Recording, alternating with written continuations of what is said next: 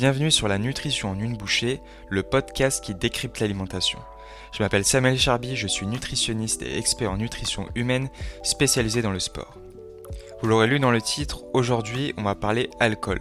Cette boisson très appréciée chez la plupart des jeunes âgés entre 15 et 25 ans. Elle est généralement consommée en soirée ou pour certains au réveil en la confondant avec de l'eau. Alors sans plus attendre, rentrons dans le vif du sujet concernant les effets de l'éthanol sur l'organisme. Depuis quelques années maintenant, s'est installée une tendance appelée le binge drinking pour atteindre l'ivresse le plus rapidement possible.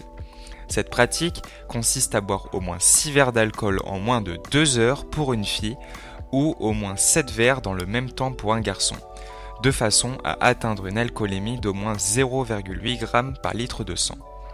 Cependant, cela n'est pas sans conséquence, car il augmente très significativement le risque d'alcool dépendance. Après consommation d'un verre, ou de plusieurs en général, le temps que votre corps comprenne que vous lui mettez une cuite maximale en éthanol, celle-ci prendra effet en 90 minutes en moyenne après un repas, versus 45 minutes si vous êtes à jeun. Bien évidemment, ces chiffres vont différer en fonction du sexe, du poids de l'individu, de sa corpulence, de son accoutumance à l'alcool, etc.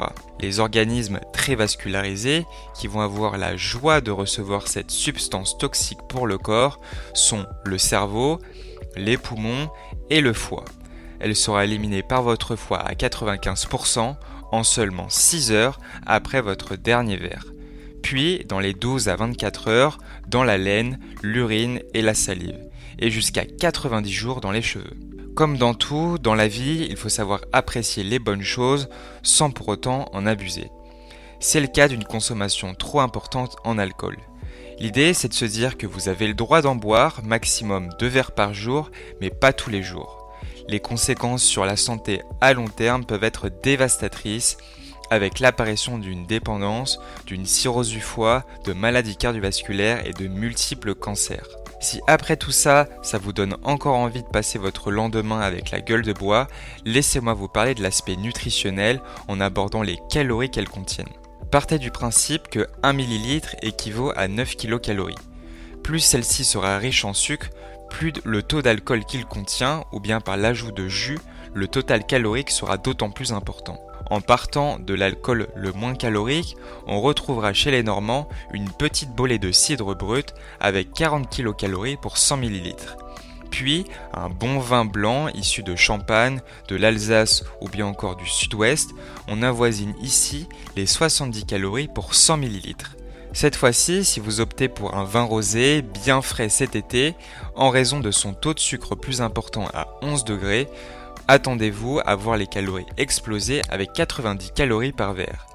Et pour finir, le verre de vin rouge à 12 degrés atteignant pratiquement 100 calories. Si vous buvez à quelques occasions une coupe de champagne, il faut s'attendre à un apport de 102 calories.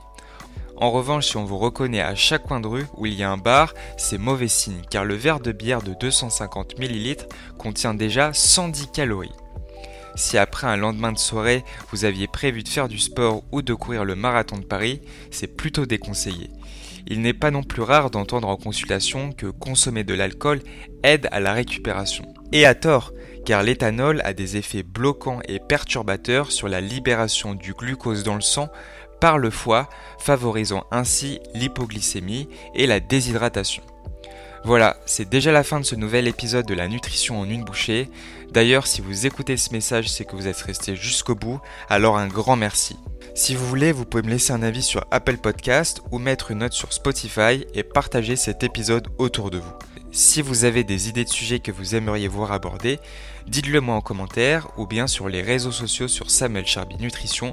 Moi je vous dis à la semaine prochaine pour un nouvel épisode.